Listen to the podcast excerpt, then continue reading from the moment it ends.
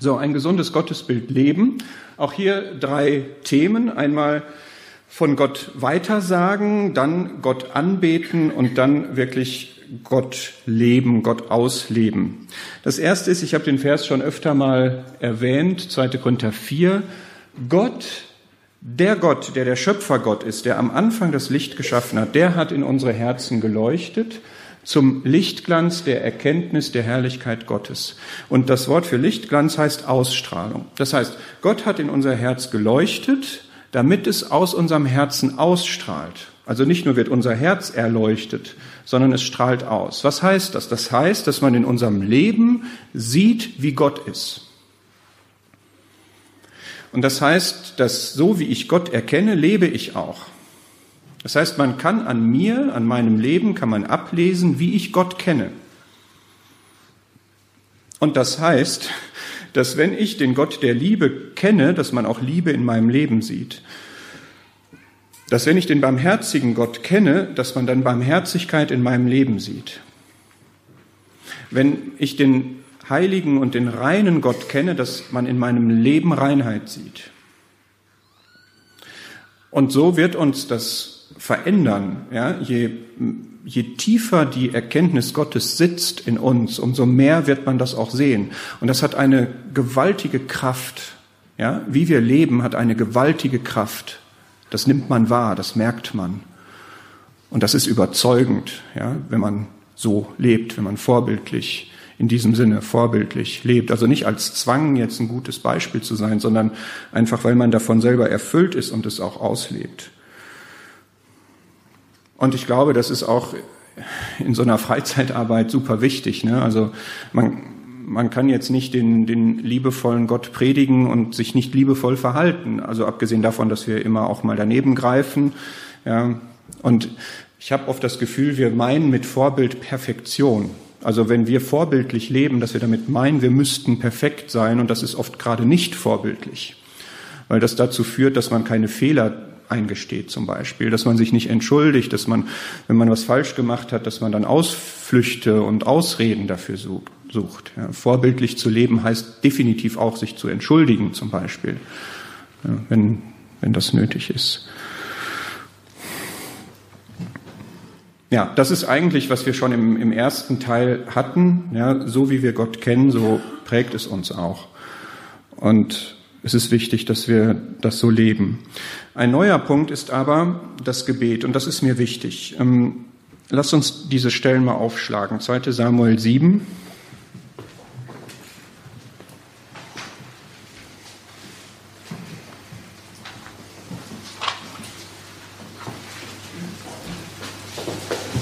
Das ist das Gebet von David.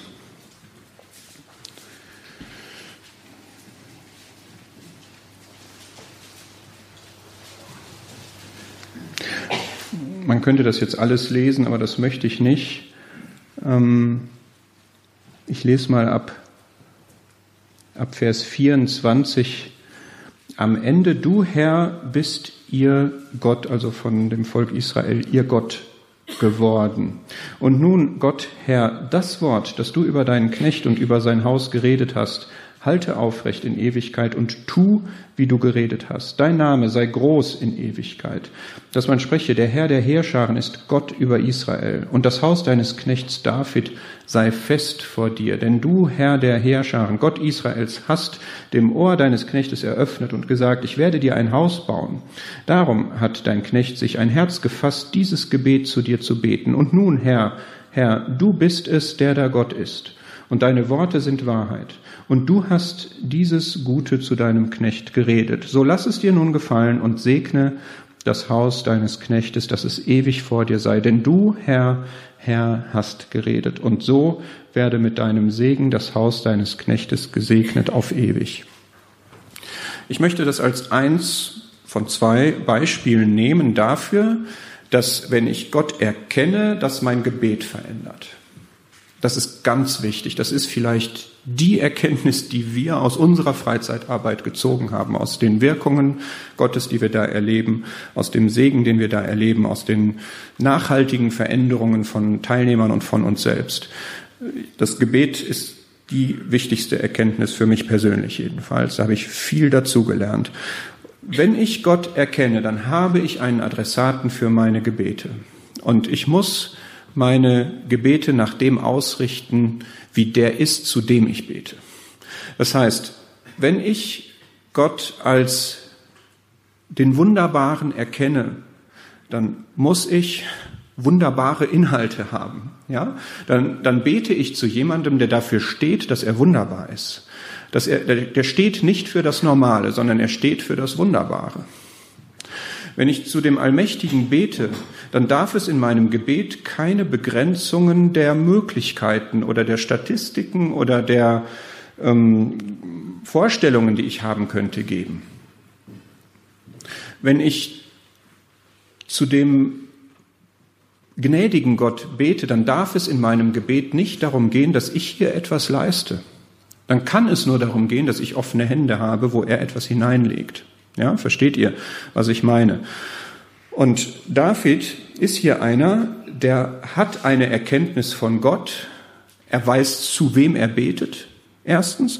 Und zweitens stützt er sich konkret auf Verheißungen, die Gott gegeben hat. Ja, habt ihr das gesehen? Also er, er beruft sich Gott gegenüber darauf, dass der ihm zugesagt hat, dass er ihn segnen wird. Das, hat, das weiß David von Gott. Und er sagt, du hast mir doch zugesagt, dass du segnen wirst. Und das betet er jetzt. Das kann man jetzt dreist finden, ja, oder fordernd finden. So eine Haltung gibt es leider, das ist es aber nicht, sondern es ist Gott zu ehren, wenn ich sage, du hast das verheißen und ich möchte das erleben, was du verheißen hast. Du hast gesagt, du wirst mein Haus segnen und das möchte ich jetzt erleben. Ich bitte dich erwartungsvoll, glaubensvoll, dass du das machst, dass du das wahr machst, was du gesagt hast. Was haben wir an Verheißungen von Gott? Ist noch mal ein anderes Thema, ja, könnte man auch den ganzen Tag mitfüllen. Was haben wir für Verheißungen Gottes? Und wie können wir da Gott gegenübertreten?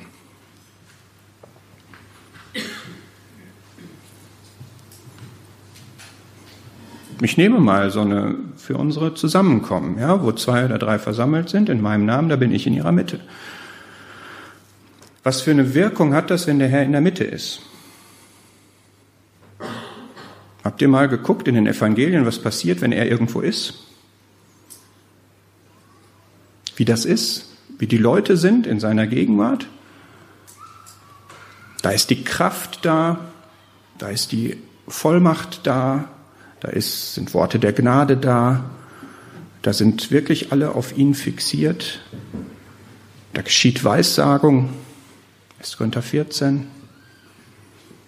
Da werden Leute überführt, angesprochen.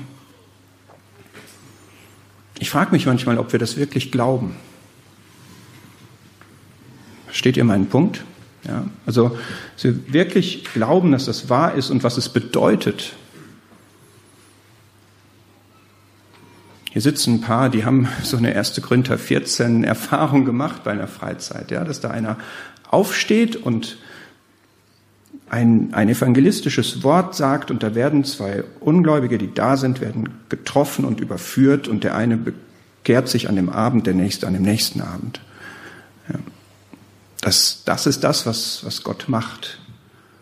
Und wir sollten so beten. Es fällt mir selber immer ein bisschen schwer, ja. Also da hat auch tatsächlich den zweiten Morgen hat dann einer gebetet, gib doch, dass die sich heute bekehrt. Puh, das ist ein Gebet, ja.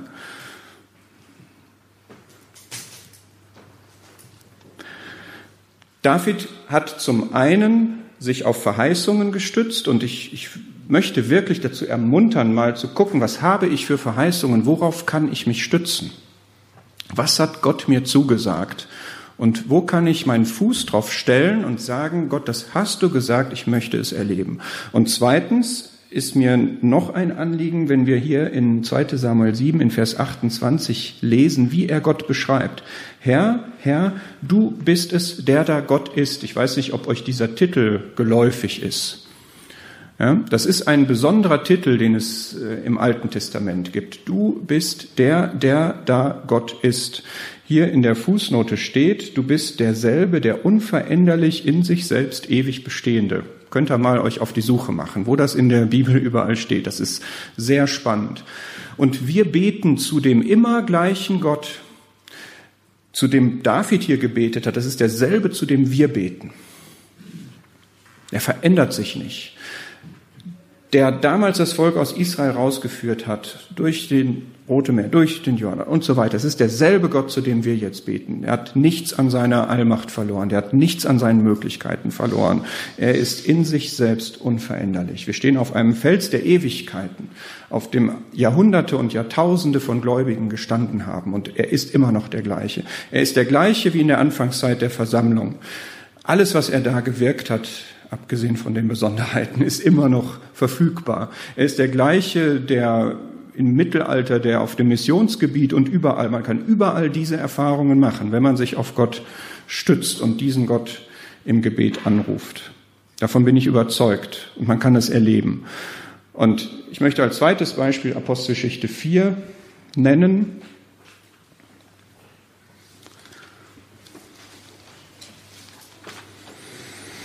Dieses Versammlungsgebet, ja, auch nochmal dieses Prinzip.